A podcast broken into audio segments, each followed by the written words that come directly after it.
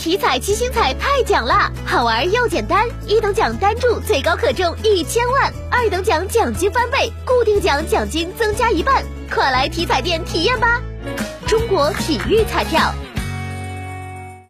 近期，郑州市交警已全面恢复到常态化的交通管理措施，为有效遏制和预防道路交通事故的发生，连日来，交警九支队多措并举，扎实开展道路交通安全整治行动。行动中，九支队民警结合交通实际，在车流量较大、交通违法事故多发的重点路段，采取流动执行的方式，加大查处力度。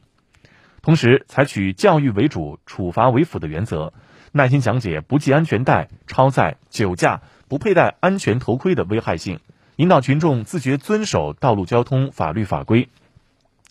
对不系安全带。驾驶电动车未佩戴头盔等轻微违法，采取了教育为主或警告处罚的原则；对闯红灯等严重违法行为，已进行相应处罚。